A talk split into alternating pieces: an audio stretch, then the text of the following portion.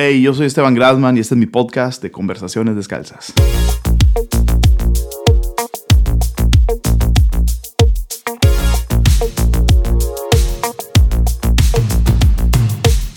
Donde en cada episodio me doy la tarea de desmenuzar la mente de una persona que admiro. Hablamos temas que abarcan desde iglesia y teología hasta series de televisión, apps, filosofías de vida y anécdotas. Son las conversaciones detrás de escenas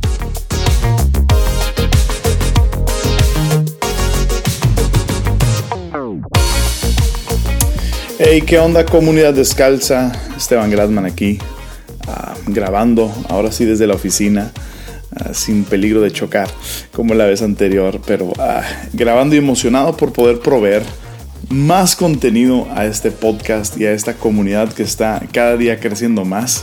Saludos a todos los que se, se, comunican, a todos los que han dicho que Conversaciones Descalzas ha ha, significado algo, te ha motivado algo. Honestamente, eso es más de lo que pudiera haber imaginado.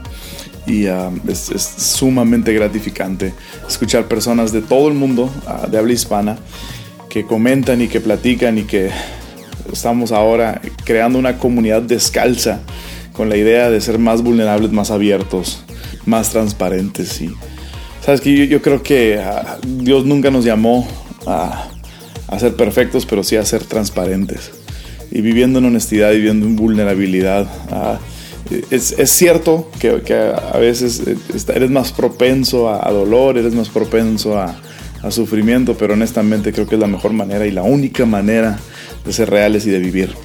Así que saludos a toda la comunidad descalza y hoy el contenido de esta plática va a estar demasiado bien, demasiado bien. Ah, está Chris Méndez, ah, que ya es, no necesita mucha introducción, alguien como Chris Méndez, ah, en, tan pocos años que llevan de, haber iniciado Hillsong en Buenos Aires, ya han, han obtenido una increíble influencia, están haciendo un trabajo increíblemente digno de imitar, están alcanzando tanta gente con el Evangelio y es, realmente, ah, es realmente un, avivamiento, diría yo, lo que están viviendo en Buenos Aires. Y ahora se han extendido Sao Paulo en Brasil.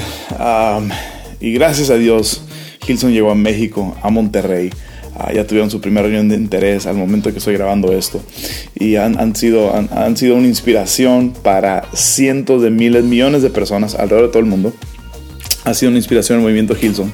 Y Chris Méndez ha creado a un, un, movimiento fresco para Latinoamérica. Un honor llamarlo amigo. Y honestamente en esta plática vas a ver cómo abre su corazón, cómo se pone verdaderamente descalzo y cómo ah, honestamente deja caer perlas de sabiduría. Estoy, estoy, estoy emocionado porque lo escuches. Ah, a mí, honestamente, a mí esta, esta, esta plática me, me, revolucionó y me cambió muchas, muchas cosas de ver y de pensar.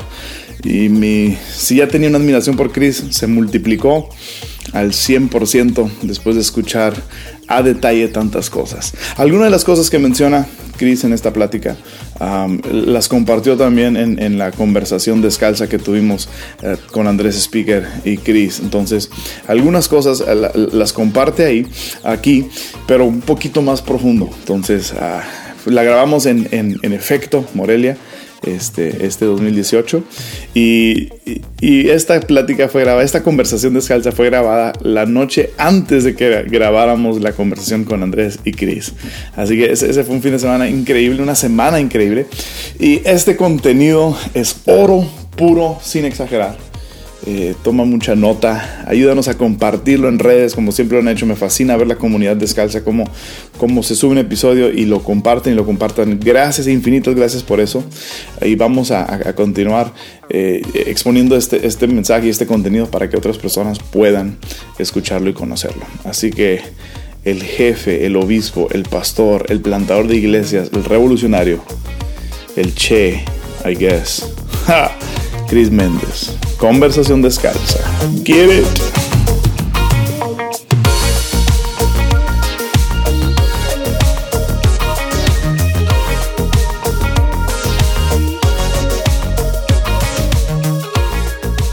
Solo hay una regla, Chris. Estar descalzo. Literal. Sin medias. Ah, con medias.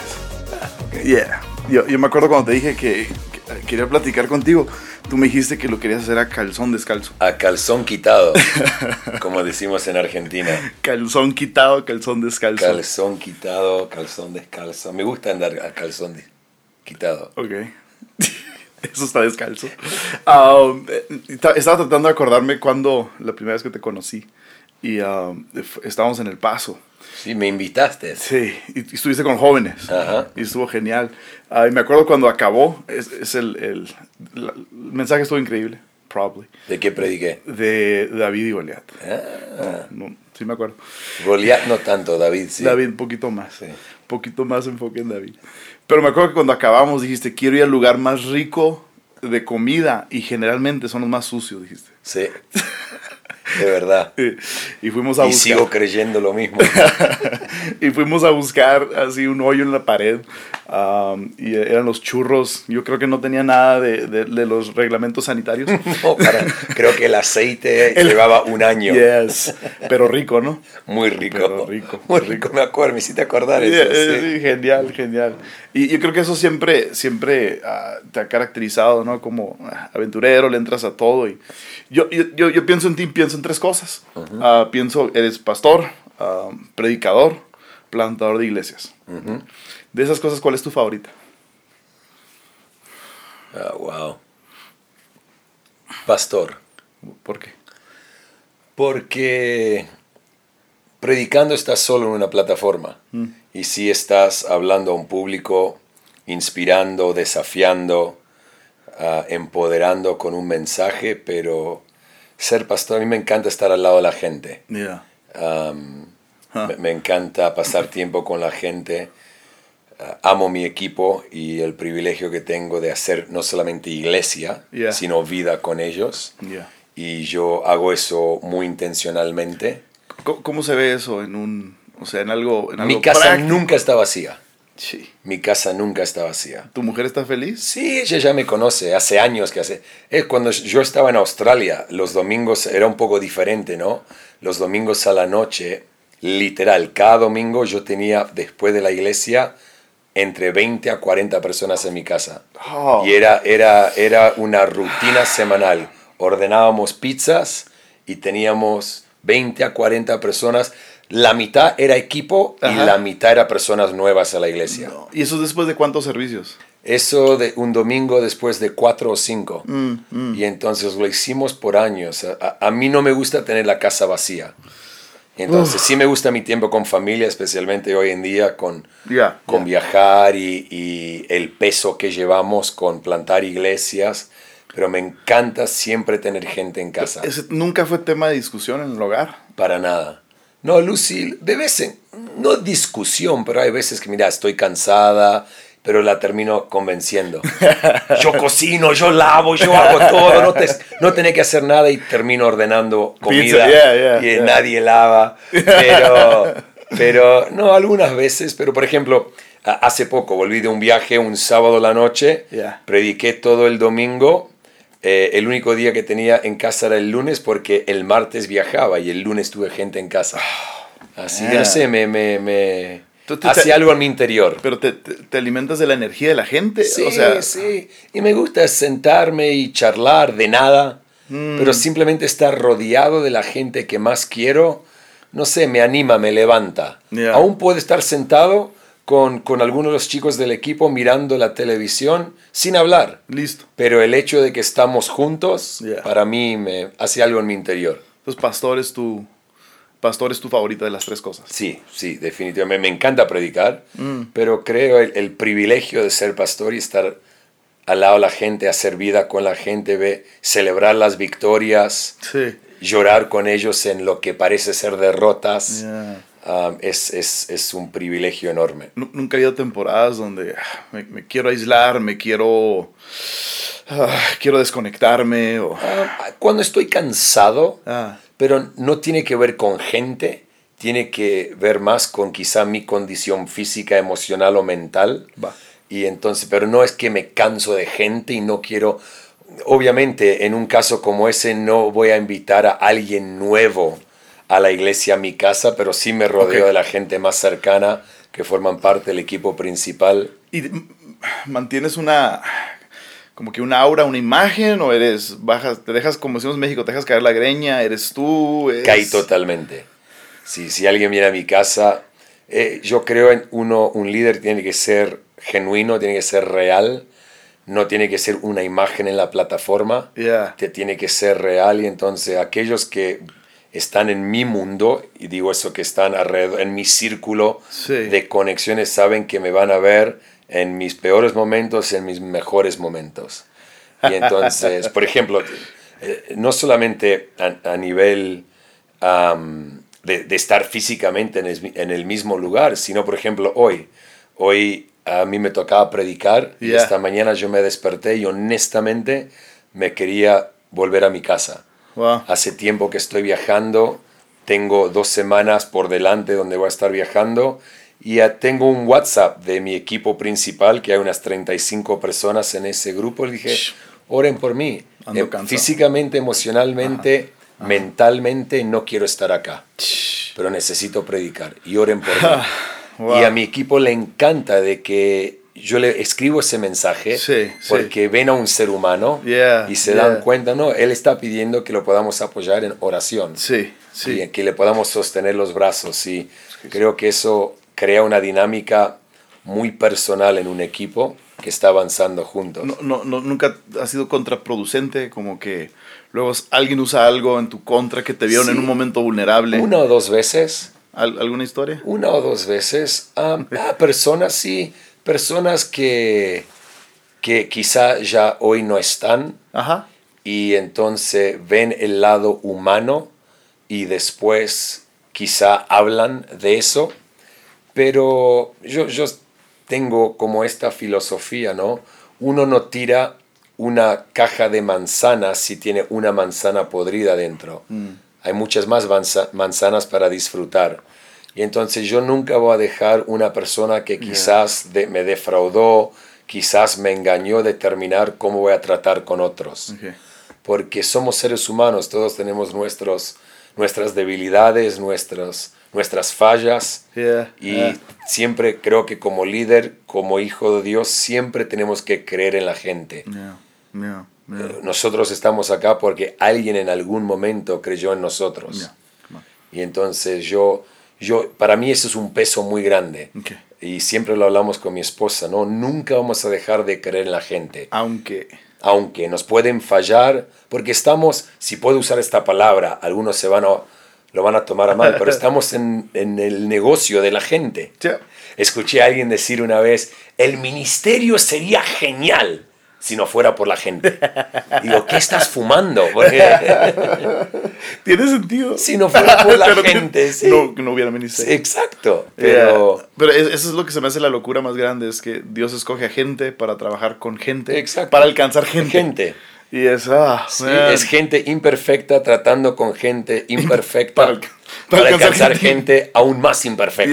Yeah, yeah. Y entonces, pero por eso yo intento ser un líder súper vulnerable. Mm. Algunas veces sí, trabaja en tu contra. Eh, Eso es obvio. Personas que quizá no quieren ver eso. Se asustan o... Eh, sí, o- sí. Y no saben, especialmente en un contexto latino, que no están acostumbrados a eso. Exacto. Y, y la, y la idolatría latina hacia, Eh, hacia el Exacto, liderazgo. es enorme. ¿A dónde escuchas? ah, y estoy diciendo algo muy general, pero ¿a dónde escuchas personas predicar en nuestro continente de sus mayores desafíos? Mm, mm, no, no. En muy pocos lugares. Yeah, yeah. Y entonces, si no, si no sos vulnerable para contar tus mayores desafíos, ¿cómo vas a contar tus mayores victorias? Yo me acuerdo cuando prediqué en Buenos Aires, fue como a dos meses de comenzar la iglesia. Y hice un, hice un mensaje sobre matrimonio y conté cómo en nuestro primer año de matrimonio Lucy me dejó. Oh, wow. Había nacido nuestra háblame primera- de eso, háblame de eso. había nacido, había nacido Celeste, nuestra primera hija, en el primer año de matrimonio. Somos latinos, apasionados, no esperamos. No esperaba. No Ya, o sea, ya esperamos. cristianos, ya. ya. Sí, sí, sí, sí. Yo ¿Trabajando no en la iglesia Lucy, o? No trabajando, sirviendo. Yo conocí a el Lucy estuvo en la iglesia el día que yo recibí al Señor. Ay, ay, Entonces ay. ella me envió a mí en mi peor momento, cuando entré a la iglesia con un saco de cuero que iba hasta mis tobillos, Ajá. que estaba flaco por mis adicciones a las drogas, muy flaco, era carne y hueso nada más.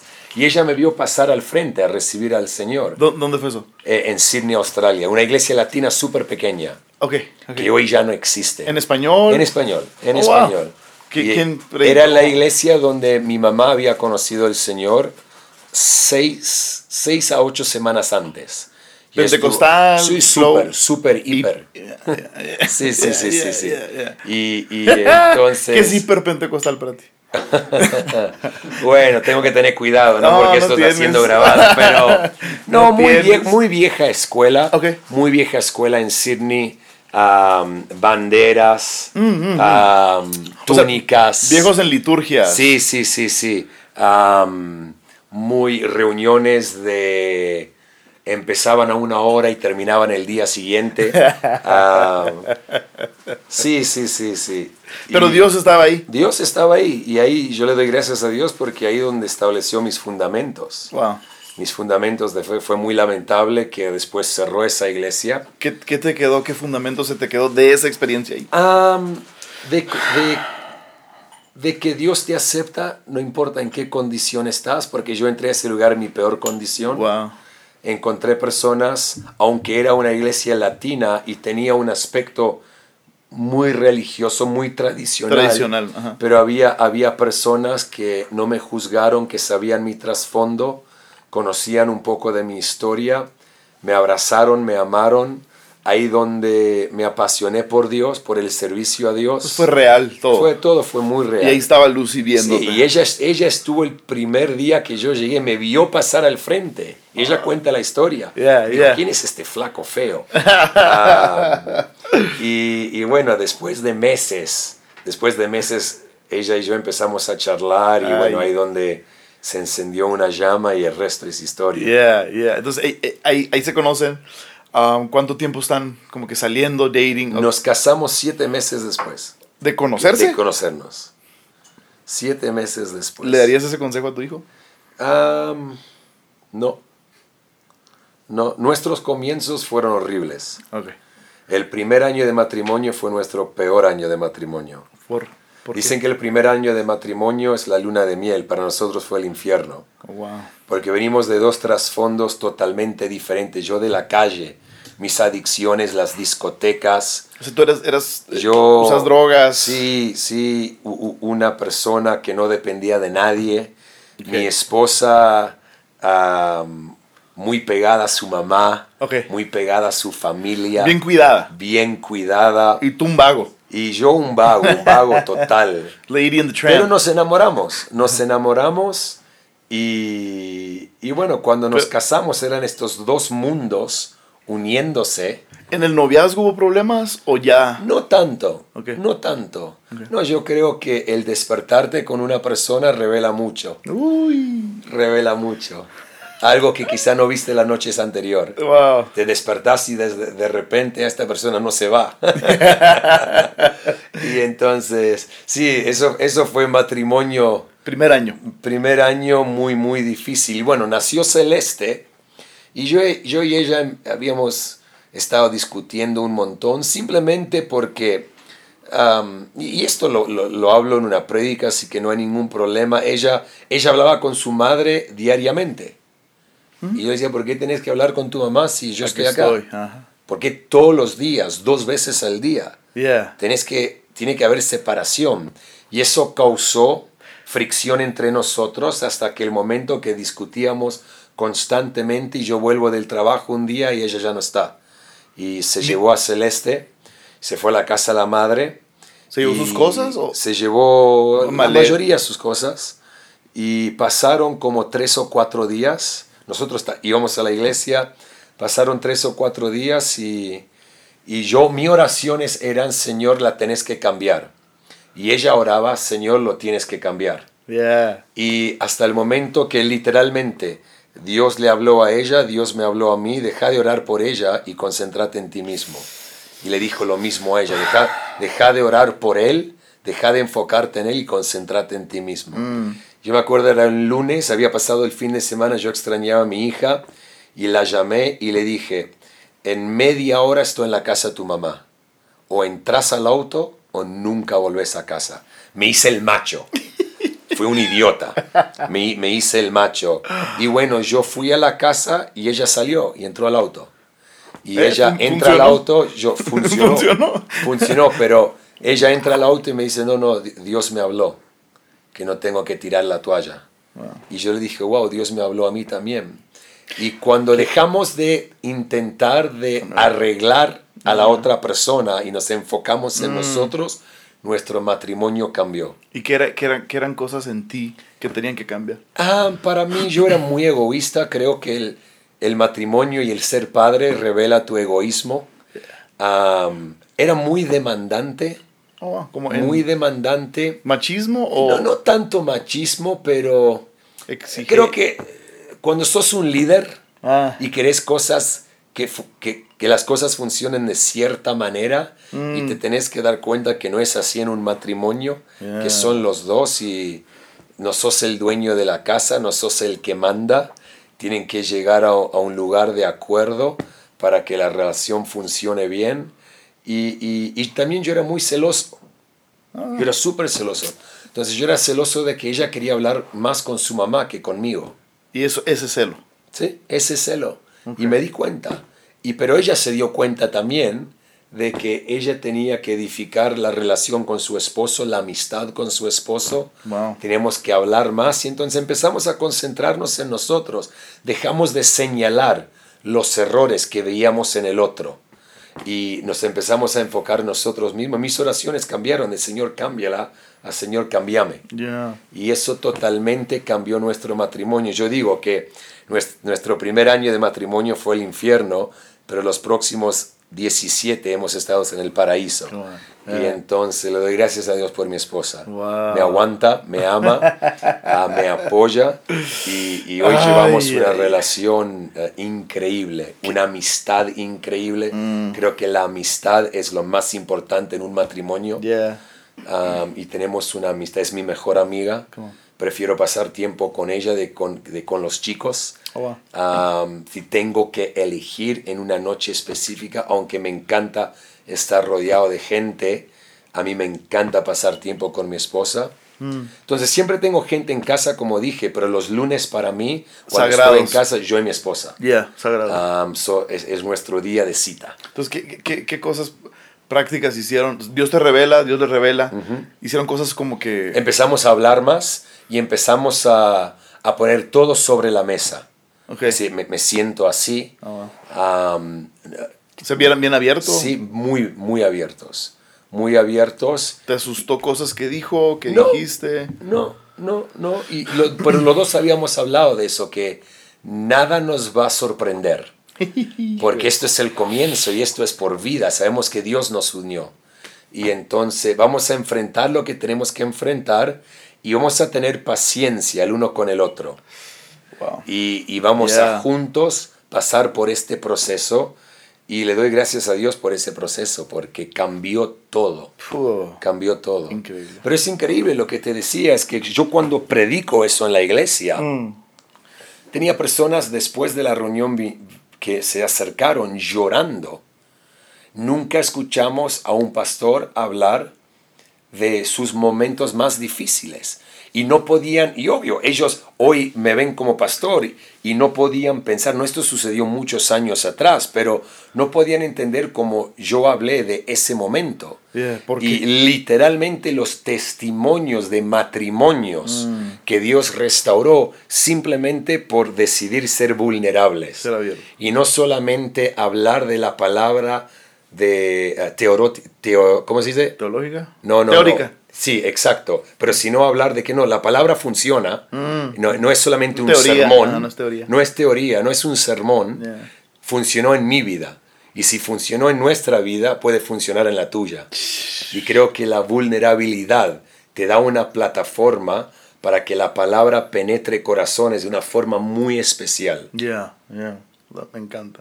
Yo, yo te escuché, te- tengo como cinco historias que he escuchado de ti.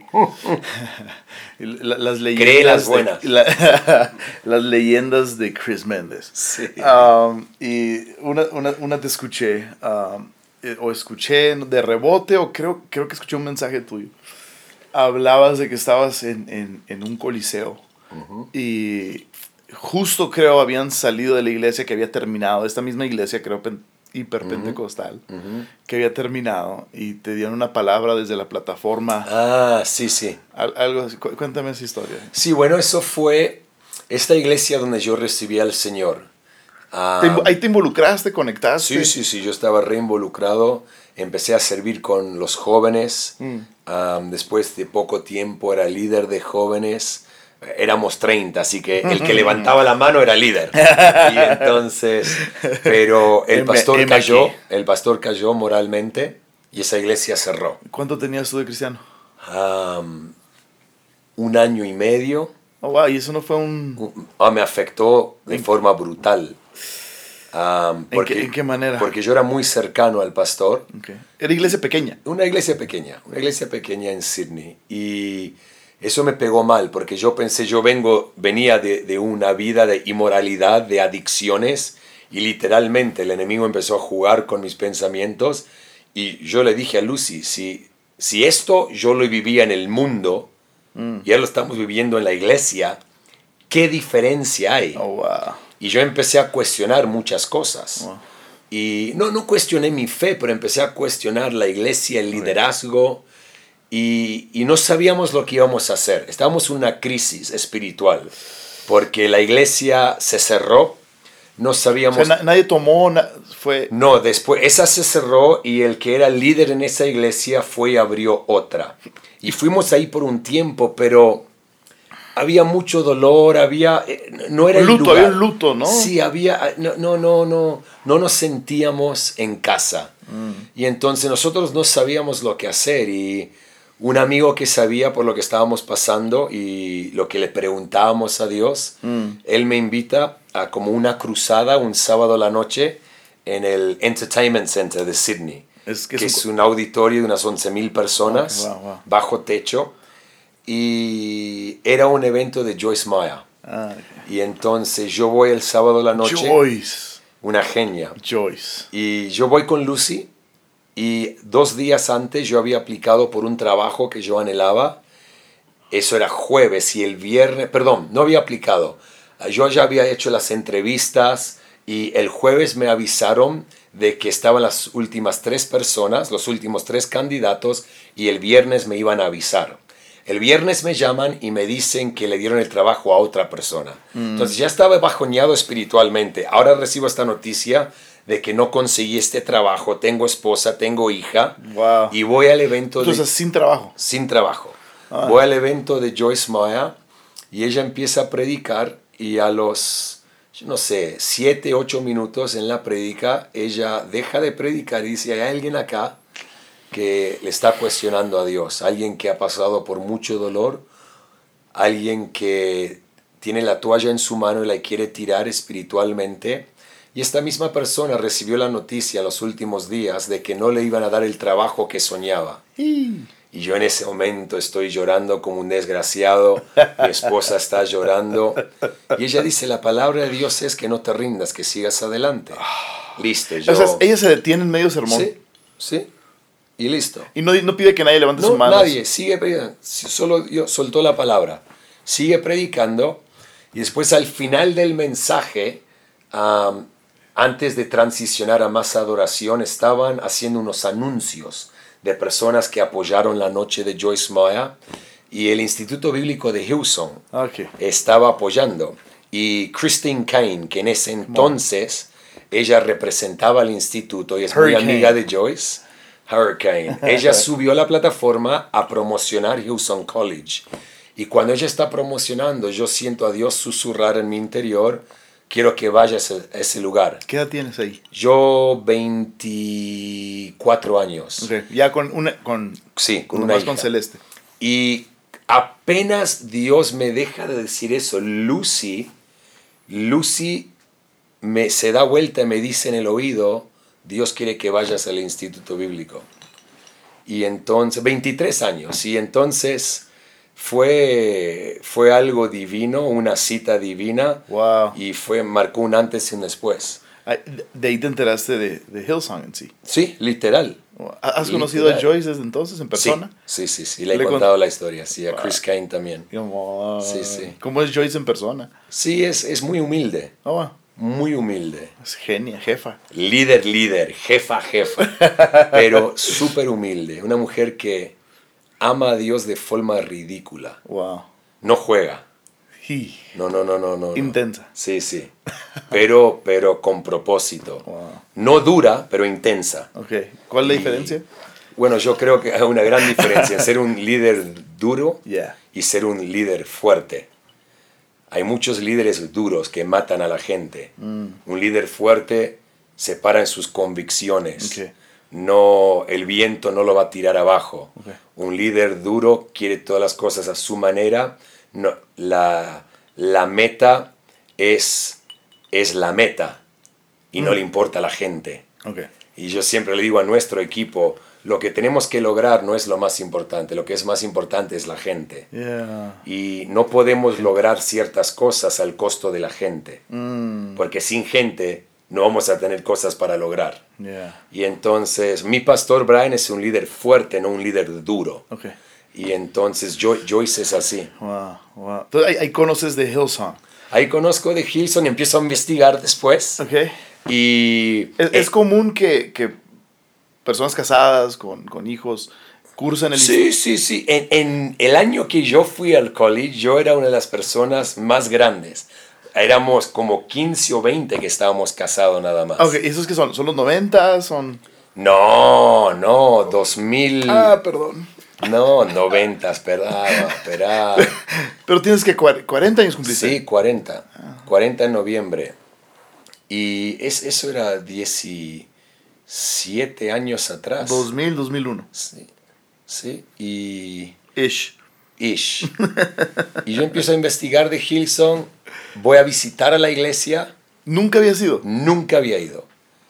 Había aplicado al college y Lucy queda embarazada con Eliana. Wow. Y yo le digo, mi amor, no voy a ir al college, tengo que trabajar. Claro. Y ella- Claro, y no tenías trabajo, pues. No tenía trabajo.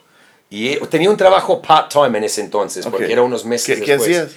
Y vendía anteojos, Come on. Sunglass Hut. Ah, ok, ya, ya, ¿sí? ya. Y después Lucy, cuando Shout yo le digo, mi amor, voy así, shout out de Sunglass Hut. Gracias por todos los lentes de sol gratis que recibí. Oh, wow. Am, y después le digo a Lucy, "Vo- vamos a esperar un año más, porque voy a trabajar. Y Lucy me dice, ¿Dios te dijo que vayas al instituto? Le dije que sí. Si Dios te lo dijo, Él nos va a cuidar. wow. Y le dije, sí, mi amor. ¿Y, lo- y, y el dinero? Y ella, no. Eh, mi papá me, me ayudó Ah, con el primer año. ok. Am, vivíamos en la casa de mi papá por un tiempo para prepararnos. Yeah. Y, y después, seis meses después, empezó el año y empecé a ir al college. Entonces saliste de una iglesia hiperpentecostal. ¿Qué, Sí. ¿Qué fue lo que más te impresionó de entrar a la cultura de Hillsong? El primer día que yo entré a nuestra iglesia, que fui a investigar, a visitar, fue ¿Fuiste al Hills Campus? o- Hills Campus, día de Navidad. Oh, wow. Me senté bien arriba de todo en la... Este es un auditorio de... de- 4.000 personas, casi en la última fila. Y literalmente yo pensé, esto es lo que soñé que puede ser una iglesia. No conocías Hillsong. No conocía Viviendo en Sydney. O sea, se unió en Sydney. Las calles se Sí. llaman Shout to the Lord. Sí, y no, Las pero- calles se llaman Darlene Said. No. Pero yo iba a una no iglesia, la- yo era- iba a una iglesia latina. Tú estás separado. Eso era todo nuestro mundo. Va, va. No existe nada fuera de este mundo. Ok. Y Entonces vas por primera vez. ¿te voy sientas? por primera vez y es como, tengo, tengo una experiencia como Jacob. E- Esto es la casa de Dios. Ah. Y, y fue algo que honestamente transformó mi vida. Wow. ¿Qué- Y, esa, y ese día yo bajé de la última fila a saludar a Brian. Oh, wow. Y le dije a Brian, le dije, Brian, yo vengo al Instituto Bíblico en febrero y me miró. Dijo, muy bien, Dios tiene grandes planes para tu vida y no puedo esperar conocerte más. Oh, wow. Y después yo volví a casa ese día, Lucy no fue conmigo, Eh. yo fui con un amigo y ella estaba en la cocina preparando el almuerzo navideño con mi mamá. O sea, literal 24 de... Li- 25, el Ok. 25. Navidad. Navidad, Navidad. Y yo entro a la cocina y Lucy me dice, ¿y qué te pareció? Y yo no le pude responder, me, me puse a llorar y le dije, no, finalmente vi lo que puede ser una iglesia y nosotros vamos a pertenecer a eso. Y cambió nuestra vida totalmente. Ah, qué bonito. Sí, cambió nuestra vida. Una de las mejores decisiones que tomamos. Y nació de, de una temporada fea. nació de un momento muy doloroso, de un momento donde cuestionamos muchas cosas, casi tiramos la toalla, pero gracias a Dios que Él nos protege aun cuando nosotros no nos damos cuenta. Mm, Y entonces fue, fue... Pero le doy gracias a Dios por esa experiencia. yeah, yeah. Porque aunque aprendí mucho, dije al comienzo que fue... Formaron... Esa iglesia formó muchos de mis fundamentos, pero también aprendí muchas cosas que uno no debe ser. no debe hacer. Entonces, las buenas y las malas. Pero fue conexión inmediata en Hillsong o hubo choque cultural. O no hubo un choque cultural porque yo estaba abierto. Ok. Fue una conexión inmediata. Ajá. Fue difícil porque yo me sentí como... Yo era un, un tiburón en una pecera en mi iglesia pequeña. Y ahora me sentí como un pez en el océano. y yo había empezado, antes de que la iglesia se cierre, yo había predicado una o dos veces en jóvenes. Y entonces estaba empezando a, a, a- a tener una pasión para predicar. Y dije, ah, bueno, voy a- nunca voy a predicar más. Entonces que no hay ningún problema, voy a servir en lo que sea, no se trata de eso. Sí predicaste en, en, en, en la iglesia, o sea, en la, en la Pentecostal, sí predicaste. Sí, sí, sí, sí, una o dos veces. ¿Te acuerdas tu primer mensaje? Hablé de mi testimonio, Ok. hablé de mi testimonio. Y entonces fue, fue más un testimonio. Y después me acuerdo de mi primer mensaje en jóvenes, que fue de Moisés, de Éxodos 3, A ver. de que Dios había escuchado el clamor del pueblo y levantó a un hombre. Y Dios quería levantar una generación porque estaba escuchando el clamor de la gente. No, no, no sé si mi teología fue muy buena. sé que algunas veces mezclé a Abraham con Moisés. Bien, bien. Funcionó. Sí, sí, David Funcionó. con Elise- Eliseo funcionó. funcionó. Entonces habías tenido esas experiencias, pero ahora estás en este océano. Ahora estoy en este lugar donde la gente sobraba Wow. y formo parte del Instituto Bíblico. ¿Qué le dices a alguien que se siente así en donde es- es- esta iglesia es sobro? O sea, hay gente de sobra. Yo- Sí, sí, de que Dios es soberano. Y si Dios puso algo en ti, eh, Él se hace cargo de cumplirlo. Y de que nunca te tenés que sentir así, porque siempre hay algo para aportar, Wow. siempre hay un lugar para tomar, siempre hay algo para hacer en el reino. Mm, Y todos tenemos que encontrar nuestro lugar. Yeah. Y si alguien no te ofrece un lugar, tenés que meterte. Nunca tenés que esperar una invitación Búscale. porque algunas veces no viene. Mm. Entonces tenés que levantar la mano y decir, heme aquí, Señor, voy a meterme en lo que sea. Dale. Voy a servir limpiando los baños, acomodando las sillas. Lucy manejaba el bus de la iglesia. Wow. Manejó el, ella llevaba a todas las ancianas a la casa por casi un año, un bus de 22 asientos. Y entonces es involucrate en lo que sea. Yeah. Que no se trata de don, no se trata de talento, se trata de un corazón de servicio. Y Dios siempre va a recompensar un corazón de servicio. ¿Hiciste, los tres años? O? Tres años, Ok. tres años. ¿Y terminas esos tres No, años? en el tercer año yo iba a hacer eh, un internado, eh, internship, Yeah, yeah. con el pastor Brian, ah, porque el tercer año siempre lo haces con un líder y me habían dicho que Brian quería que yo lo haga con él. Y después, una tarde, Brian me dice, mira, el año que viene yo voy a viajar mucho Ok. Y entonces No ocupo. no, no, no sé lo que, te, lo que te va a hacer mejor. Ser un internado conmigo o formar parte del staff como un pastor internado, un intern pasta. Y entonces quiero que Siendo hagas... estudiante. Sí, entonces, pero el tercer año, en ese entonces, las clases era un día, los miércoles. Y después estaba martes, jueves y viernes haciendo el internado. Entonces yo iba a hacer las clases el miércoles y martes, miércoles, martes, jueves y viernes trabajando en el equipo pastoral. Y empecé en cuidado pastoral. Lo que yo hacía era hacía seguimiento de las peticiones de oración y todos los jueves iba a los hospitales a orar por los enfermos. Hice eso por un año.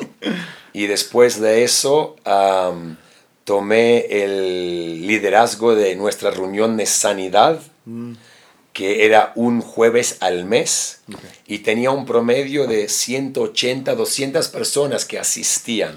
¿Les predicabas? Sí, y después de tres meses, tres jueves, tres meses de tomar ese cargo, empezamos a tener 400, 500 personas, un jueves a la noche. Wow.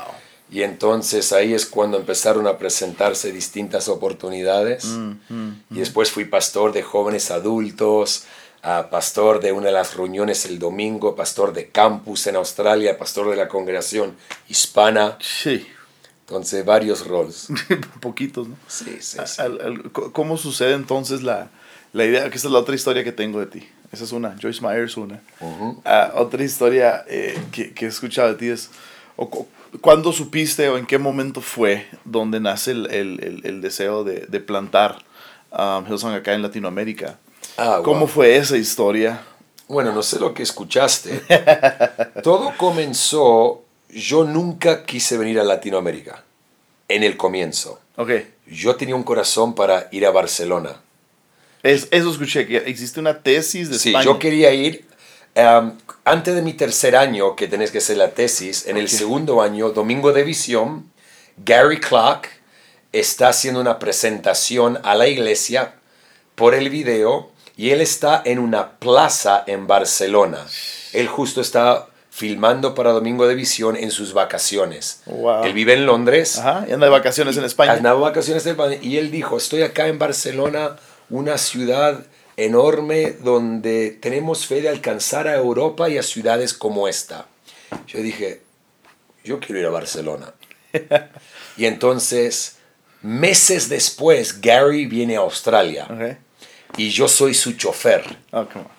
Y entonces empezamos a charlar y él me pregunta qué quieres hacer con tu futuro, esto, esto. Y le conté y él me dijo, wow, qué, qué interesante. Lo único que me dijo.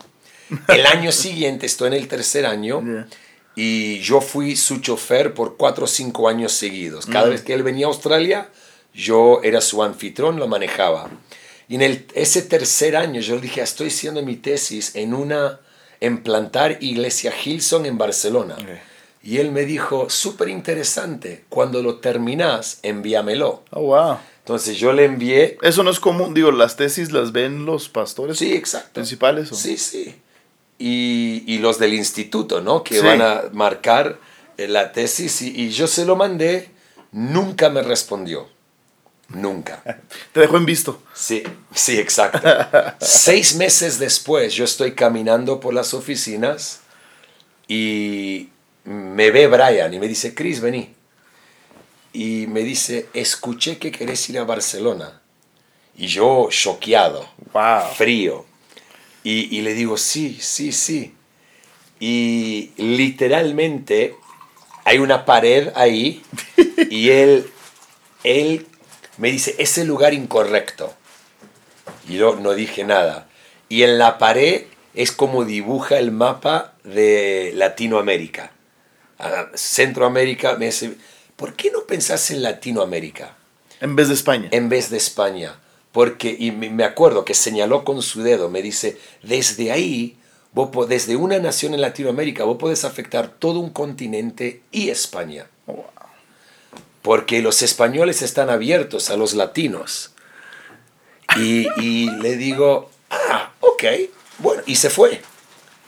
Y ahí yo llamé a Lucy y le digo, mi amor, no, no, no, No vas a creer. la conversación que acabo de tener. Y empezó a nacer el sueño en mí.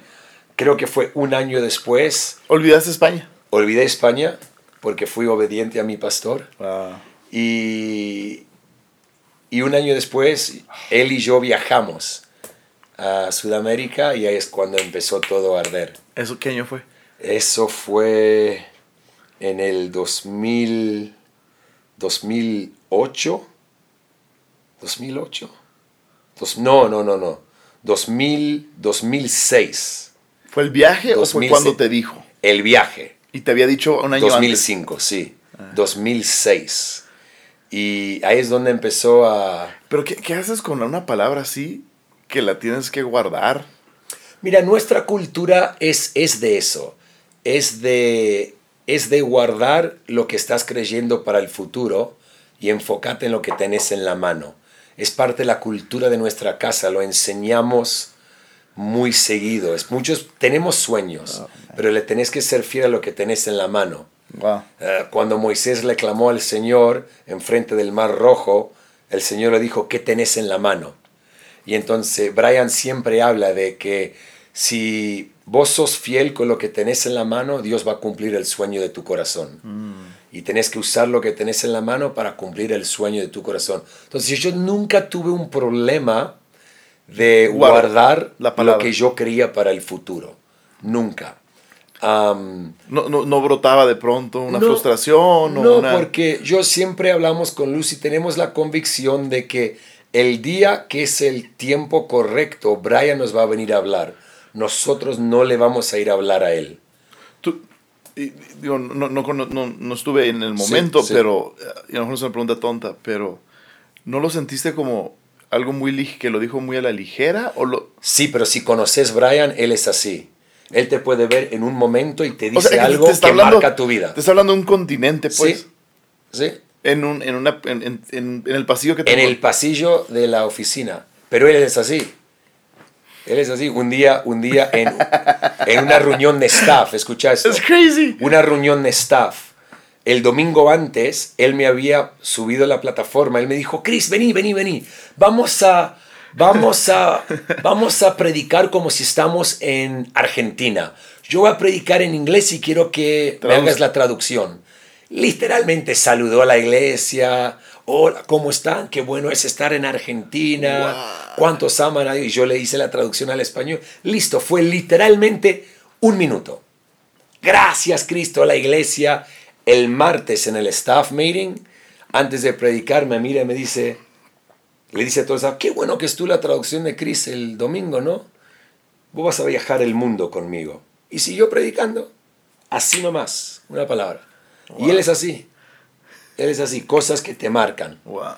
Y, y así fue. Wow. Y después, una vez después de eso, en otra ocasión, cuando estábamos aterrizando en Buenos Aires, yo estoy sentado detrás de él en el avión y ya había nacido el sueño en mí, pero él se da vuelta y me dice, "Ah, ¿cómo te sentís aterrizando en el lugar de tu destino? Y ya diga, nada, listo, eso ya fue. Wow. E- y es, ese fue el momento. Eso es- Ese fue el momento donde una explosión sucedió en mi interior, literal. Yo no podía esperar llegar al hotel. Llegué al hotel y llamé a mi esposa y le digo, no, no, mi amor, vamos a mudarnos a Buenos Aires. Y ella, ¿qué pasó? ¿Qué pasó? Y le conté y me dice, no, estás loco, Brian, estás loco. Porque ella pensaba que iba, iba a suceder bien pronto, ¿no? Y, Y bueno, no. fueron años después.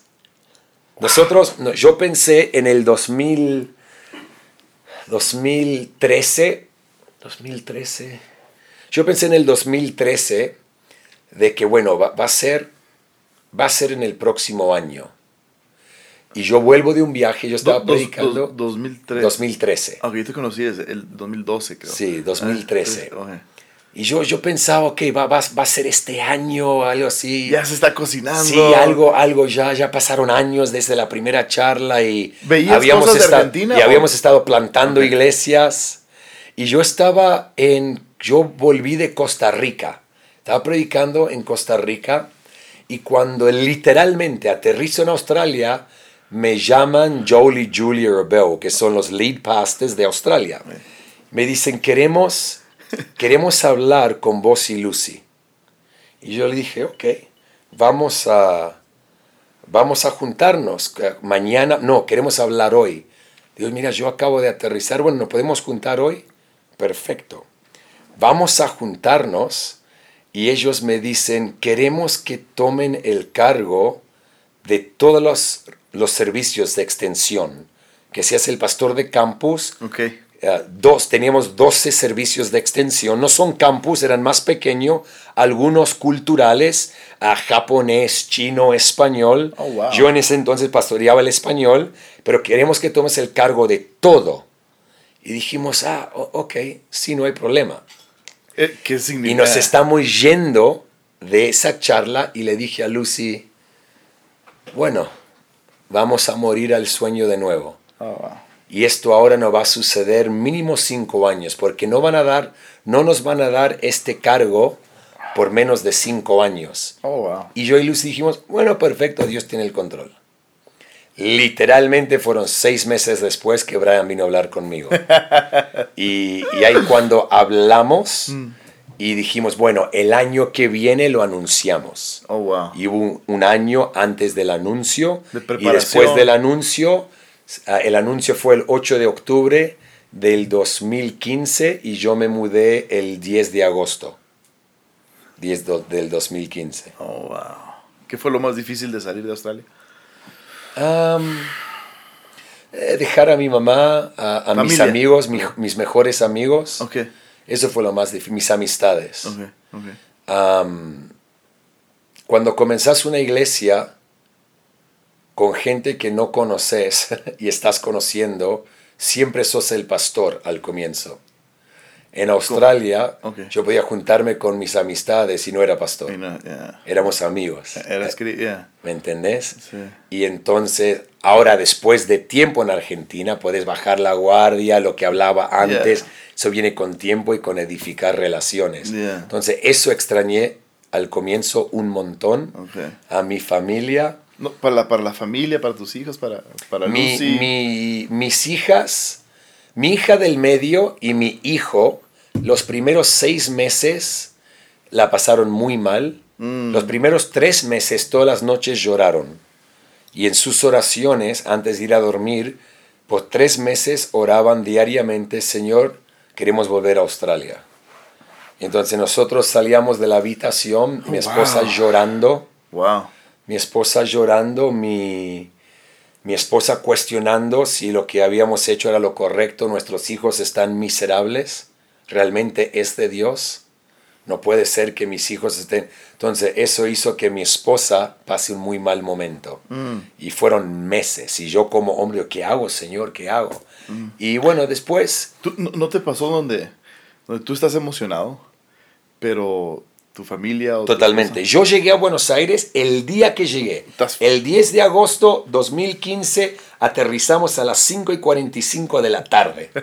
Yo llegué a Buenos Aires y dije, estoy en casa. Besaste la tierra. Listo, esta es mi casa. Vamos por un asado. Eh, Es más, cuando vamos al departamento, que tuvimos que pasar por la 9 de julio, la avenida principal donde está el obelisco, yo empecé a ver las pantallas, dije, campaña Cruz igual amor, quiero hacer estas pantallas, quiero hacer algo acá, había unos teatros, el primer día.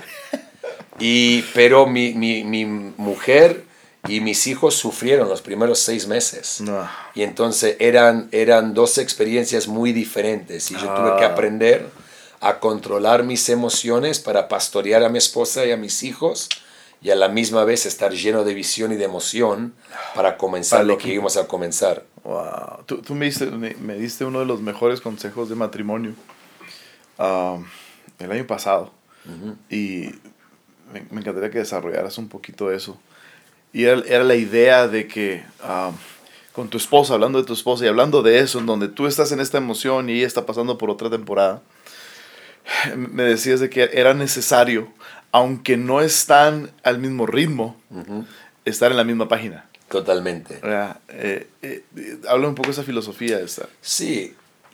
Y yo aprendí eso porque yo estaba en el instituto bíblico a tiempo completo, mi esposa no. Ah, ok. Entonces ella no vivía durante el día lo que yo vivía. Ajá. Entonces yo venía a casa y le descargaba toda esta información de Dios está haciendo esto y eso.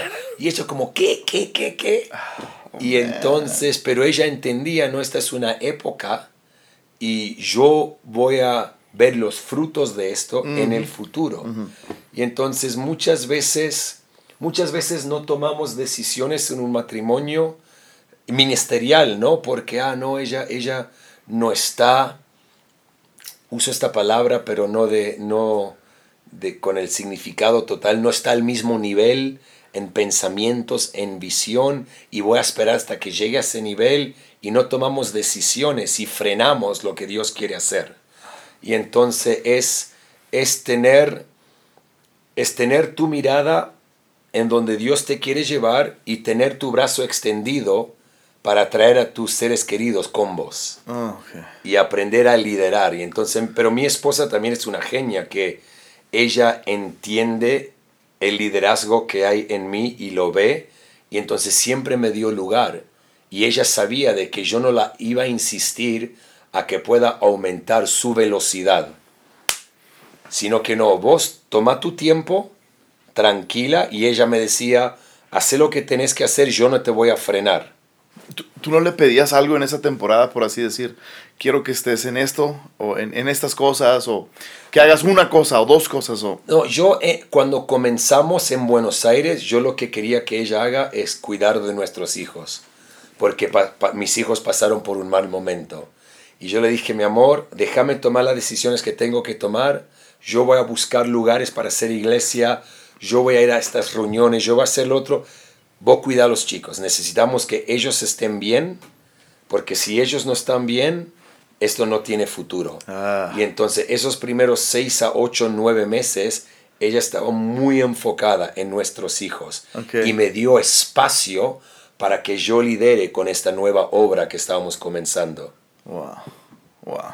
Es, fueron pláticas reales. Sí, ah, exacto. Y es reconocer a dónde uno está. El problema es si no reconoces a dónde estás, ¿cómo vas a llegar donde Dios quiere que estés? Yeah. Tenés que reconocer. Y como esposo también tenés que reconocer a dónde está tu esposa para ayudarla a llegar a donde Dios quiere que esté. Mi mentor se llama Robert Ferguson. Ah. Es un pastor en nuestra iglesia en Australia. Y la primera vez que yo me senté a tomar un café con él, años atrás ahora, Ah. una de las primeras cosas que me dijo, me, me preguntó acerca de Lucy, de mi familia, y me dijo, Chris, te voy a decir algo. El potencial que hay dentro de tu esposa no solamente depende de Dios para que se desarrolle, depende de ti. Como esposo, Dios te va a usar para desarrollar el potencial que hay en tu esposa. Y eso Sí. cambió mi forma de pensar con respecto a mi esposa. So. Y entonces, literalmente, Wow. Eso es oro. sí, literalmente me cambió mi forma de pensar y entonces Wow. yo, yo, yo entiendo muy bien de ¿Qué cosas prácticas haces para... hablar vida. Cuando mi esposa dice que ella no puede, yo soy el primero en decirle que sí podés. Si yo antes le pedía a mi esposa predicar, era tres meses de discutir. y siempre cuando ella se cuestionaba, Yeah. animarla. Wow. Como esposo, nuestras palabras sobre nuestras esposas son muy importantes. Es muy curioso de que cuando Dios crea a cuando Dios crea a Adán y, y dice no es bueno que el hombre esté solo, pensamos que el próximo versículo vamos a leer y Dios durmió a Adán y le quitó la costilla y creó a la mujer. Yeah. Pero no es así. Dice que creó todos los animales de la tierra Okay, yeah, yeah. y le dio la responsabilidad a Adán de nombrar los animales. Y lo que él los nombró, ellos fueron. Wow. Después de que él nombra los animales, él crea a Eva. Y para mí la revelación fue, So Dios good. le estaba enseñando lo que vos vas a hablar sobre tu esposa, ella va a hacer eso. Y le enseñó a través de vos a nombrar todos los animales de la tierra. Y lo que vos nombrás, ellos serán. Después crea la mujer. Y como maridos tenemos la gran responsabilidad de hablarle al futuro de nuestras esposas, Wow. de hablarle al futuro de nuestros hijos, porque nuestras palabras tienen peso. Sí. Me, me encanta ver en redes como... Me encanta ver en redes como afirmas a, a, a a- a tu hijo y te llevaste Sebas al... Seba, Sebastián. se Sí, sí, sí. Te llevaste al mundial. Sí, bueno, mira, nosotros, Y yo lo- fui a predicar a nuestra iglesia en Moscú. No, y te en gastaste miles de dólares en el mundial. Fue una hombre. coincidencia que el mundial, justo durante ese tiempo, sí, sí, Te no, eso gastaste fue, tanta plata. es un sueño, e- es un sueño cumplido. Yo tuve un sueño con mi papá de un día ir a un, a un mundial, mi papá falleció hace siete años casi Oh, wow. siete años. Oh, wow. Y entonces el poder cumplir ese sueño con mi hijo fue algo inolvidable. Ah, Y gracias a la generosidad de algunas personas en mi mundo Increíble. que hicieron ese sueño realidad, mi hijo jamás, yo tampoco me lo voy a olvidar. Y nació en mí el deseo de ir cada cuatro años al mundial. oh, wow. Súper. Lo tenés que hacer Eso es- por lo menos una vez en tu vida. En tu vida, ese es. Impresionante. Ir a la Meca. Digo, ir al mundial. Sí, sí, sí. Impresionante. A ver, entonces, esta es la pregunta que te quería hacer. ¿Messi o Ronaldo? Messi. Por. No, nomás por argentino. No solamente por argentino, creo por lo humilde que es. Creo que creo que Ronaldo es más habilidoso que ¿Natural? No. Tiene más trucos se dice jugando al fútbol Messi Messi es rápido Messi con la pelota es increíble Mm. es increíble pero creo que Messi también juega más para el equipo Ok. ok. am, y obviamente sí porque es argentino Ya, total. ¿Qué Sí. se siente ir a la bombonera? ah el templo el templo. la bombonera late Pero es que hay, hay, hay historias de que es peligrosísimo. Nah, nah. Eso es lo que se lee. En su tiempo, el fútbol argentino pasó por un tiempo muy difícil, hace unos años. De, de... Ah, violencia, es más, que los fans del equipo contrario, de, los visitantes, no pueden ir a la cancha, solamente los fans locales. Oh, wow. Va a cambiar eso este año ahora, esta temporada, pero pasó su momento. Yo he ido a la bombonera un montón de veces, nunca vimos nada, nunca. Llevo a mi hijo, he llevado a Lucy. Ay. Así Ambiente que- familiar. Sí, sí, y la atmósfera es incomparable. Ok, ahora, ahora con, con Houston Monterrey. ¿Tigres o rayados? Estoy en eso. Estoy en eso. Esa es la respuesta política. No, no, literalmente estoy por decidir. Ok. Tengo un amigo que Tienes que anunciar eso. Sí, tengo un amigo que jugó ah, por Rayados y entonces tengo y entonces ahí, ahí- ahí estamos, ahí estamos. Ahí estás buscando. Sí, ahí estoy, estoy espe- esperando el consejo de Steven Richards. Ok, hay que Vamos a ver preguntarle. lo que me dice, sí. Hay que preguntarle. Sí. A lo mejor anda cerca y le preguntamos. Sí, vamos a ver. Vamos, a ver. Vamos a ver. Ah, hay, hay una. ah, Siento que ahorita existe. Y a lo mejor es en el mundo en el que nos movemos. A lo mejor no es, no es general ni real, pero siento que en el mundo en que nos movemos, el plantar iglesias anda como que en una moda. Hmm. Um, tan- por, por tan ridículo que se diga eso. Y, y posiblemente sea el mundo en el que me muevo, en el que nos Sí. movemos, ¿no? Sí. Pero lo escucho mucho y escucho mucha gente con eso. A mí me encanta escucharlo. Sí. Pero es para todos. ¿O qué piensas de plantación de iglesias para todas las Mira, creo que cada ciudad necesita cientos de nuevas iglesias. Pero yo- yo sobre gente- No, pero te Ya, entiendo, te ya. entiendo lo que me estás diciendo. No, no es para todos. No es para todos. Am, eh, eh, es un llamado, es un llamado específico. Definitivamente es para valientes. Pero no es para todos. Muchos, muchos ven, por ejemplo, sé, sé que para nosotros como Hilson parece ser fácil. Tenemos un nombre, si podemos decir una marca conocida, que por 35 años tiene credibilidad, es conocido a nivel global. Yo pl- planto Hilson Buenos Aires y el primer domingo vienen 2.000 personas. Pero todos se enfocan en el primer domingo, no el segundo, no el tercero, cuando bajó por menos de la mitad, a menos de la mitad, y entonces Ah, mucho, pero muchos ven lo que hoy hay multitudes y piensan, ah, yo puedo hacer eso, ajá. pero no todos plantan iglesias como lo hacemos en nuestra organización, porque ah, son 35 años de establecer un- una posición de fortaleza para seguir creciendo y expandiendo. Yeah. Creo que, que sí, definitivamente, yo, yo sé lo que me decís que está de moda. Digo, se siente. No, digo, no sé si es el círculo, pero se siente. Sí, no, no, y sí, sí, totalmente, totalmente. Creo que si uno quiere plantar una iglesia porque quiere su propia plataforma, ya es un pensamiento muy erróneo. Am, si quiere figurar, si, hmm, si quiere, si quiere ganar más dinero de lo que gana como pastor de jóvenes y piensa que plantando una iglesia. Porque yo he escuchado a personas que ha sido su motivación. No. Porque se enteró no saben en qué se meten. No saben en qué se meten. Y entonces yo no creo que es para todos, pero sí necesitamos a más iglesias. Pero necesitamos iglesias que envíen a personas a plantar iglesias. Que envíen, a que puedan soltar, ser generosos con su gente. Brian es un genio en esto. Ah, Brian siempre dice, cuando plantamos una iglesia, siempre dice lo mismo, me encanta. Estamos enviando lo mejor que tenemos.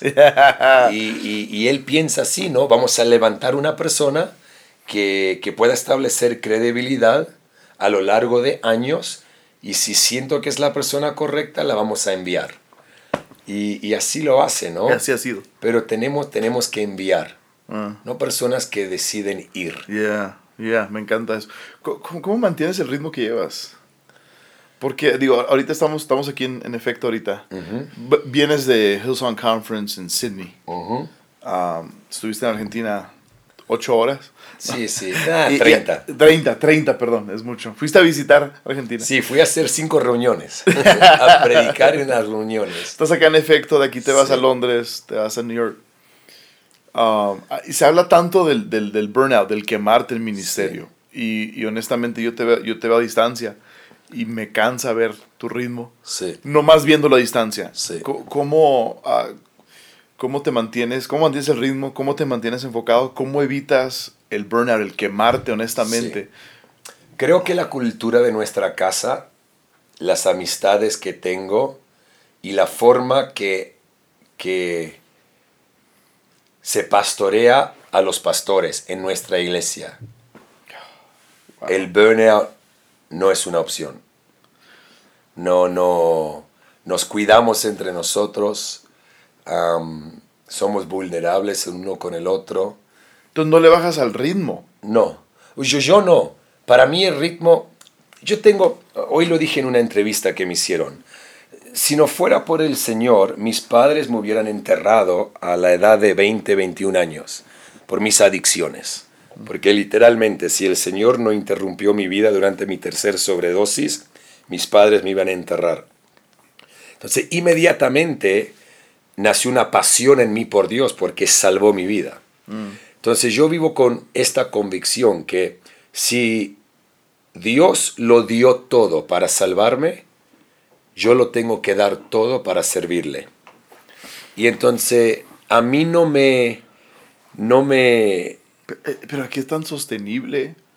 Es, Yo creo que la gracia de Dios, la gracia de Dios, una familia que la familia que está llamada, no solamente un individuo.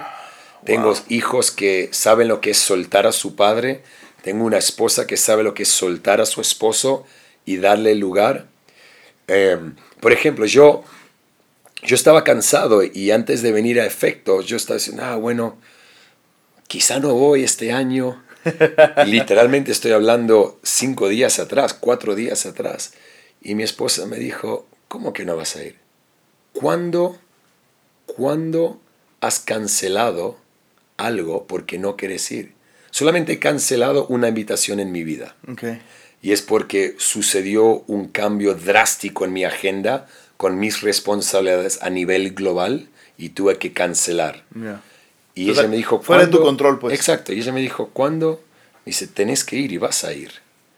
Y entonces esa actitud de mi esposa te ayuda y sabiendo lo que uno tiene que lograr, solamente tenemos una vida para vivir, hay que gastarla. Hay que invertirlo todo para el Señor. Y, y, entonces tener una familia que apoya eso, que estamos juntos en eso, creo que te ayuda a mantener el ritmo. Me canso, obvio que, que me canso. Somos humanos, nos cansamos. Pero el cansancio no va a afectar mis convicciones. Mm. Y entonces vivimos cansados. ¿Qué, ¿Cuántos años llevas ya en ministerio? y a tiempo completo, desde ese tercer año en el Instituto Bíblico. Entonces estamos hablando, no sé, 14, 15 años. 14, 15 años. 14, 15. ¿Cuál ha sido en estos 15 años de ministerio tu mayor inseguridad? wow. Que no soy suficiente, que no, no tengo los hombros para cargar con el peso que Dios me ha entregado por su gracia. Es más, hoy, ya que estamos hablando al calzón quitado. calzón descalzo. Hoy le, hoy le escribí un mensaje a mi esposa y le dije, mi amor, siento, siento un, un nuevo nivel de peso espiritual que Dios nos está entregando. Mm. Y le digo a mi esposa, hablando por WhatsApp, no lo quiero. Y ella me escribe, me dice, si vos sentís que Dios te está entregando algo, es porque Él cree que tenés los hombros para cargar con eso. ¿Y quién sos vos para decir que no lo querés? Sí. Y entonces. Una inseguridad de que no, no, no puedo. Yo no sé cómo vamos a hacer Buenos Aires, Sao Paulo, México, pero no tengo que saber. Dios ya lo sabe. Me trae a una posición y es a mis rodillas. Y si puedo vivir sobre mis rodillas, Dios se va a hacer cargo de lo que yo no puedo hacer, porque su habilidad es más grande que la mía, su capacidad es más grande que la mía. El problema es como pastores muchas veces queremos hacer el trabajo de Dios. Y después nos jactamos, yo hice crecer a la iglesia y yo no, nosotros no hicimos nada. Dios lo sembramos, creímos, sí trabajamos, lideramos. Pero. Pero. Honestamente. Pero hicimos el 1% y Dios hace el 99%.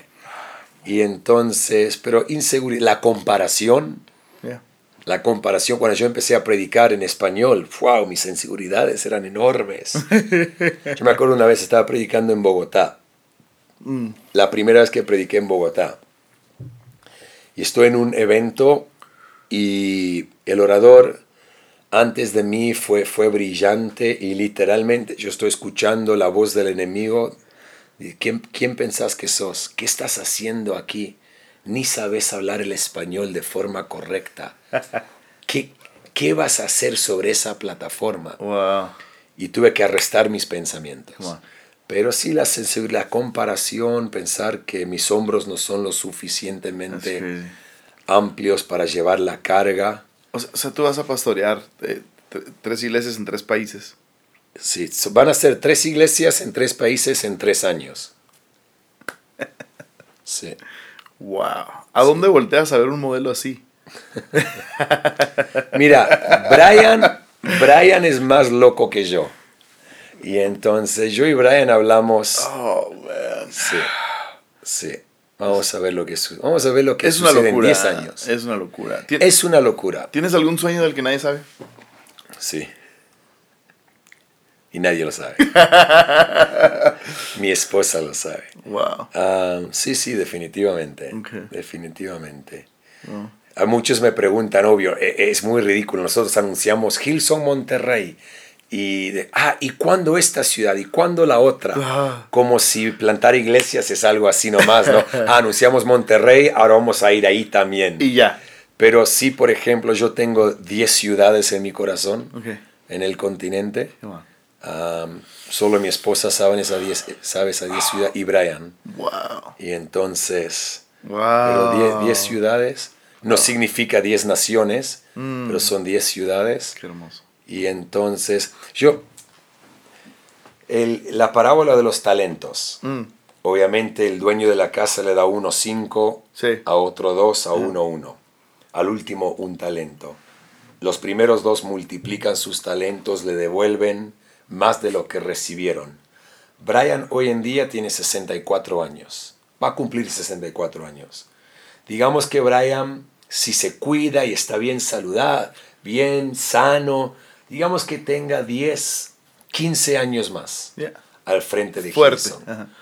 Mi filosofía es, él me entregó un talento, yo se lo quiero duplicar. no duplicado, pero totalmente multiplicado. Entonces, esto es lo que vos me diste, o me diste dos, me, diste al comienzo Buenos Aires y Sao, Paulo. y Sao Paulo.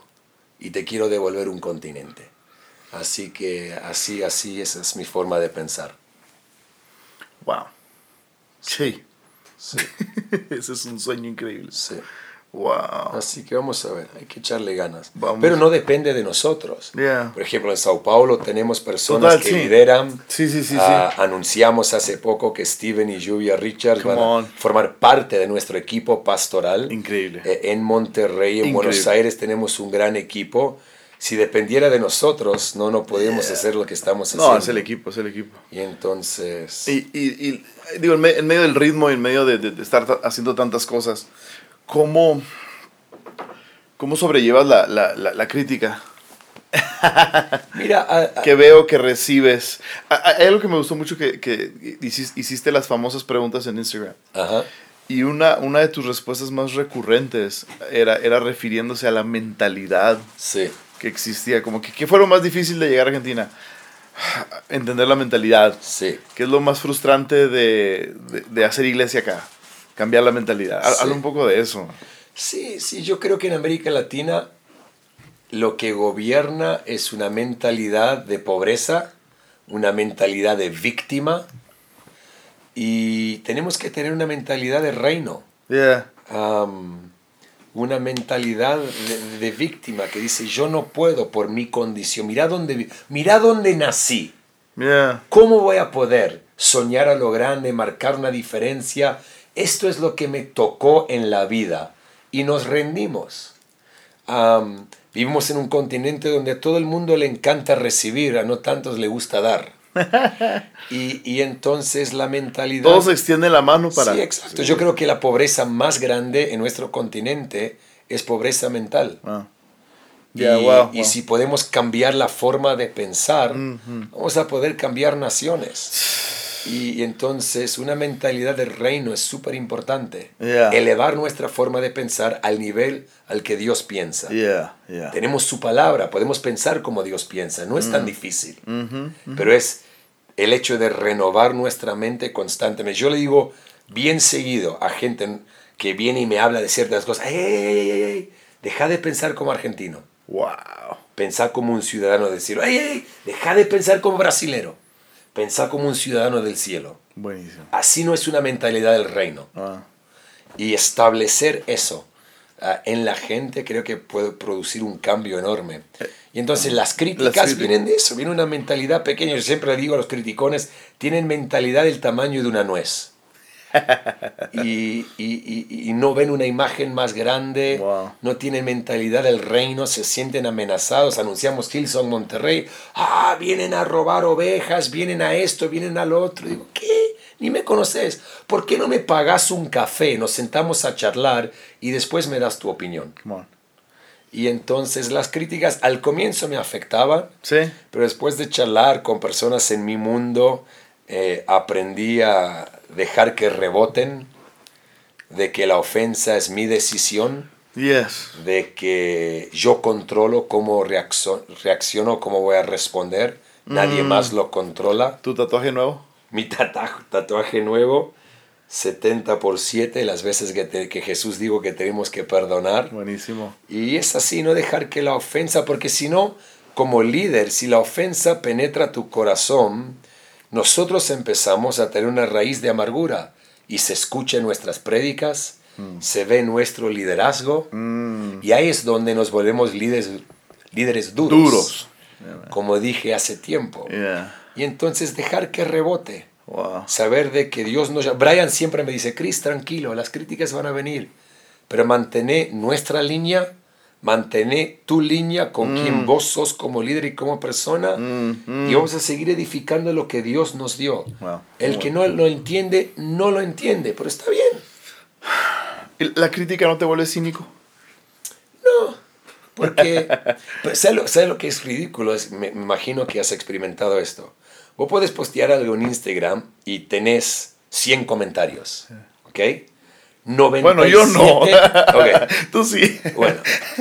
Es un número nada más, estoy Yeah. diciendo. Tenés 10 comentarios. Está bien. Recibo. 10 comentarios. 7 son positivos, Sí. 3 son negativos. Ya. Nuestra tendencia humana es enfocarnos en los 3. Ah, sí. en lugar de enfocarnos en los siete. Y entonces yo estoy aprendiendo a enfocarme en los siete That's good. Buenísimo. Buenísimo. para no volverme cínico. Porque hay mucha más gente que te apoya, hay mucha más gente Mm. al favor nuestro que en contra nuestro. Muy bien. Mucha más gente. Entonces, de, de, de, de- de Argentina, Brasil y ahora México, ¿cuál ha sido el país donde más crítica ha recibido? ¿En serio querés que respondas eso? Por favor. Mira, yo pensé que Argentina fue especial, Ajá. pero desde que anunciamos Monterrey quedé muy sorprendido, Ok. muy sorprendido. Lo siento. Sí, nada, está bien. Quiere decir que de- elegimos el lugar correcto. ¿Es una manera de verlo? Sí. Esa es una manera de verlo. Creo que cuando no hay crítica no estás haciendo nada en la vida. Ya, ya. Y entonces, sí, pero me, me sorprendió, ¿eh? Ok. Por una nación tan grande. Sí. Por ejemplo, en Brasil la crítica es mínima. Oh, Es un país Enorme. enorme. Sí. Am, pero sí, en Argentina fue duro. En Argentina fue duro. Mm. am, y me sorprendí Oh, wow. con, con México. Oh, wow. Pero a la misma vez Ah. hay mucha gente. Bienvenido a México. ¿eh? Exacto, un montón. Y entonces enfocarnos en esas personas y no en las personas, porque siempre va a haber aquel que, que hable mal, habla mal porque habla mal. Y, Ya, ya. Ah, ah, Ahora, esta- estas eh, ah, tres países, ¿cambia la dinámica del ministerio? La, filoso- la, la filosofía no, pero la dinámica del ministerio dependiendo del país. No, porque nuestra cultura como iglesia es nuestra cultura. Y entonces tenemos nuestra forma de hacer las cosas. Por ejemplo, a mí me dijeron, ah, hacer iglesia en Brasil y hacer iglesia en Argentina, Diferente. totalmente diferente. Sí. No, No. lo hacemos de la misma forma. Ok. Lo único que cambia es el idioma. Tú predicas igual. Sí. No cambias, no ajustas tu mensaje. Nada, Wow. para nada. Puedo usar ejemplos Sí, sí, sí, claro. para locales. Para conectar. Exacto, pero nada cambia. Me, me encanta un tatuaje que tienes de, de un micrófono. Ah, Y dice. Ah.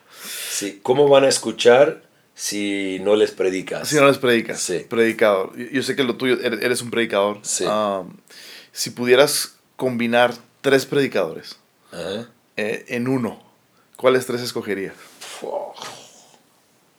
Wow.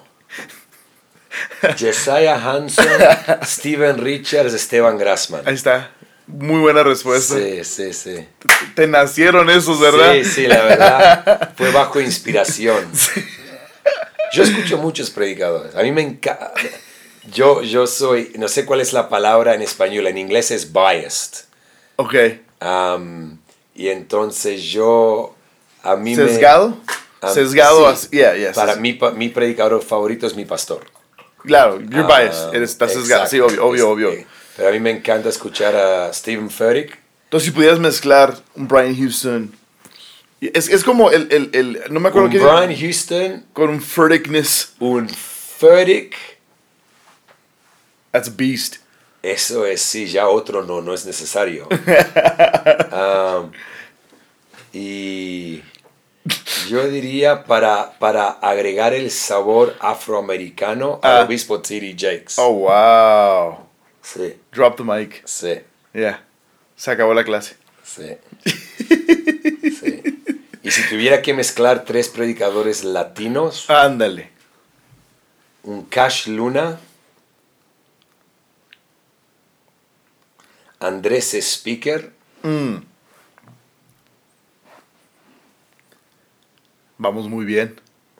Vamos muy bien. Cash Luna, Andrés Speaker. Y Chris Méndez. Nah, yo y Andrés somos similares en pasión. Yo creo que Andrés es mucho más profundo que yo. Ah. Ah, yo soy un predicador súper simple. Wow, es muy buena. Y por la revelación de iglesia local, un Robert Barriger. Oh, wow. Uf. Tendrías maestro, Ajá. predicador, edificador de iglesia local. Esa es una bestia. Uf, sí, ¿sabe qué? Me gusta. Sí. Yo lo escuché. Yo, yo bajaría ese podcast. Sí, yo también. sí. Sí. Creo que sí, bajaría ese podcast. Ah, ¿tú, tú sientes alguna presión cuando te invitan a predicar? Ah, eres Chris Méndez de Hillsong y sientes que tienes que traer un mensaje de cierto nivel. Antes sentía, Hmm, hoy no. Eh, ¿Qué cambió? me he acostumbrado a estar cómodo en mi propia piel, sabiendo de que no tengo que impresionar a nadie y de que Dios me dio lo que me dio y listo. Y lo voy a dar. Y lo voy a dar. Wow. Y puede ser sencillo, puedo gritar un poco, Wow. pero voy a dar lo que yo siento que Dios me dio. Antes no era así, sí, yo sentía una presión. Ok. Y como te dije, mi, mi inseguridad de la comparación. Yeah. Pero hoy en día definitivamente para nada. Wow. Entiendo muy bien lo que represento y entonces sé, sé que tengo que guardar la imagen, perdón, la plataforma de lo que represento, no la imagen, porque es una plataforma que Dios me ha dado, que Brian me ha dado. Yeah. Y entonces yo no tengo el derecho de hablar algo que no se alinea con nuestro ADN, Yeah. porque represento una plataforma, Mm. represento una imagen mucho más grande. Al, hoy en día es diferente, ¿no? Porque hace años que hago esto, pero al comienzo gente no me invitaba porque yo era Chris Méndez, me invitaba porque yo era de Hilson. Oh, wow. Y querían prestar el nombre Hilson para ponerlo En la publicidad. en el brochure de su congreso. Hoy es un poco diferente porque he viajado alrededor de nuestro continente y gente te conoce y quiere escuchar de ti. Wow. También quieren abusar del nombre, Claro. quieren usarte. Y entonces, por eso hay que decidir sabiamente Me a qué invitación decirle que sí, porque no toda invitación es la oportunidad divina. Y entonces yo no voy a un lugar que no va a edificar. Me encanta. Me encanta. Y, pero sí, yo, yo entiendo muy bien la plataforma que represento. Y hay que pre- preservarla. Totalmente. Yeah. Representarla bien. Sí, representar bien a mi pastor. Love that. Increíble. Representar bien a Brian. Ah, me gusta terminar la- las conversaciones con rapid fire questions. Y lo quiero hacer un poquito diferente. Quiero, quiero abrirlo ahorita a nuestra audiencia. Ah, sí, muy bien. What's up, guys? Eh, Tenemos a, aquí está Jesse, Josiah Hansen, Steven Richards, Gabriel Borca, Jafet Núñez y Juan. Juani. Juani. de Juani de mi equipo en Buenos Aires. Entonces, ah, ellos han, durante una hora, 23 minutos, han estado en silencio. Ah, entonces, si tienen alguna pregunta, vamos a hacer rapid fire questions, son respuestas rápidas. Si alguna se extiende, está bien. Ah, yo tengo algunas para empezar, en lo que quieren ir pensando ustedes. Vamos a abrir esta dinámica diferente. Porque eres tú, Chris. Me encanta esto. Sí. Ah, yo, yo empiezo con esta. Si te hablan de TED, TED Talks, Sí. ah, a dar una plática, Sí. ¿de qué hablarías? Influencia. Mm, ¿Desde qué perspectiva? de que, por ejemplo, a nivel iglesia, Mm. muchos queremos tener iglesias grandes, pero una iglesia grande no cambia nada. Una iglesia influyente cambia algo. Come on. Y tenemos que ser personas de influencia. Ok. Personas, la influencia viene a través de conexión, a Wow. través de edificar puentes de relación. Mm. Entonces yo hablaría de eso. Me encanta. De que en la vida tenemos que edificar puentes de relación con la humanidad para poder tener una influencia, para producir un cambio. Love it. Me encanta, me encanta. ¿Sigo? Yeah. Jesse? Stay fit or stay fat? Stay fit or stay fat? Stay fat.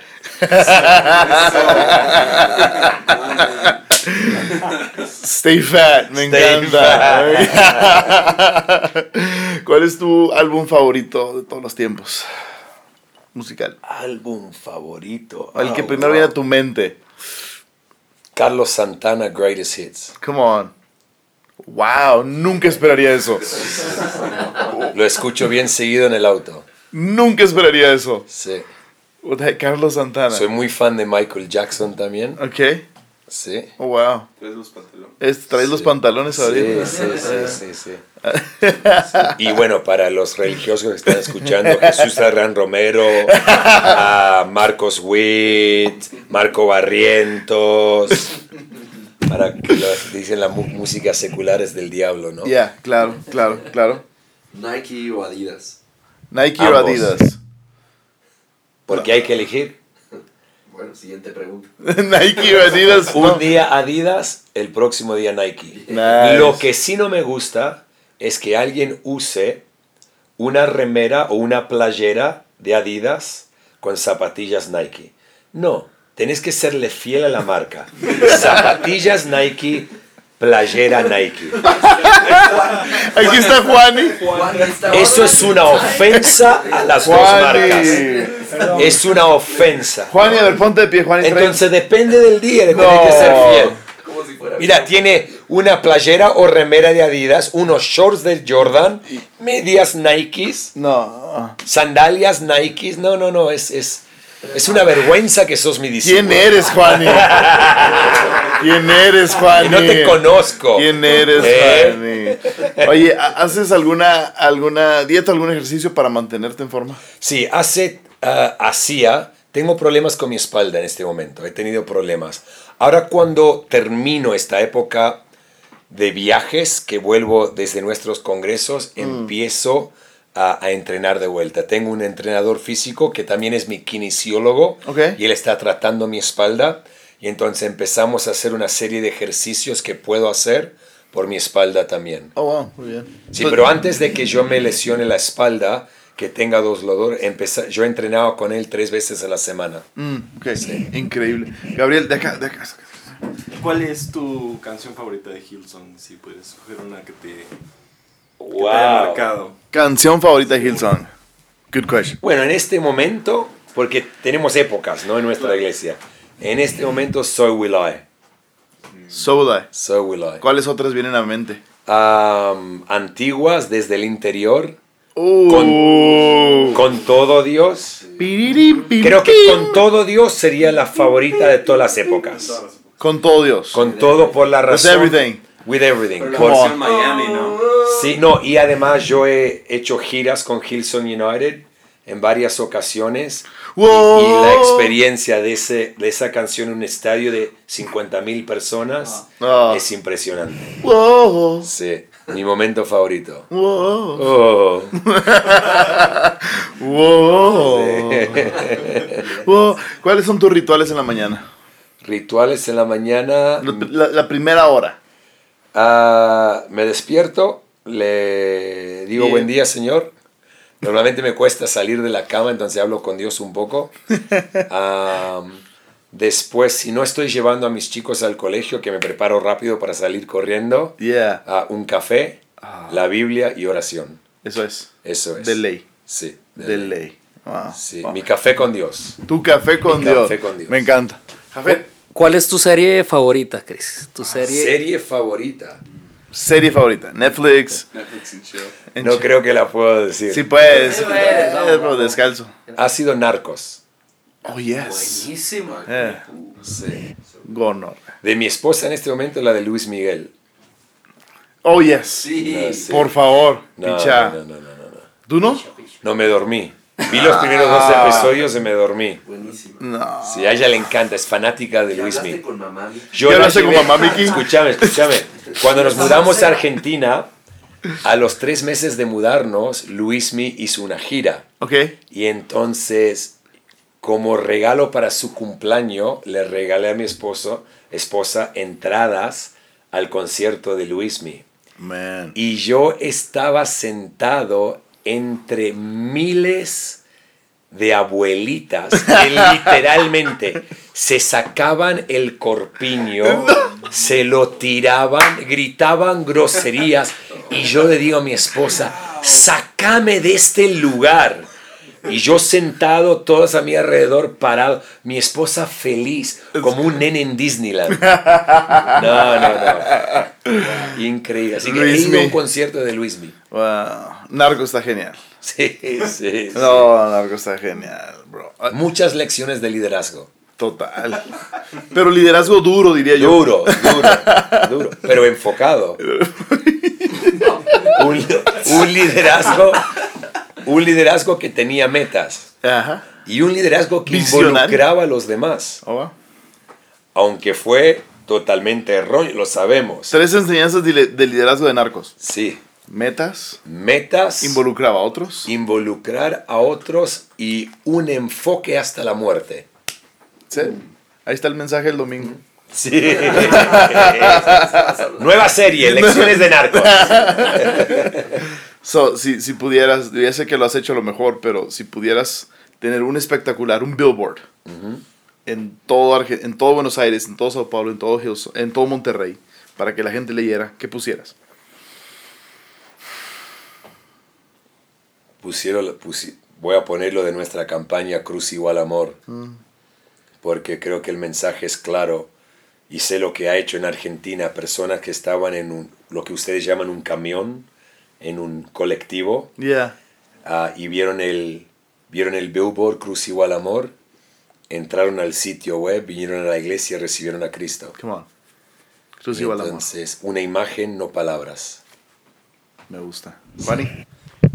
Supongamos que Boca y Chelsea llegan a final de Mundial de Clubes. ¿Qué hacemos?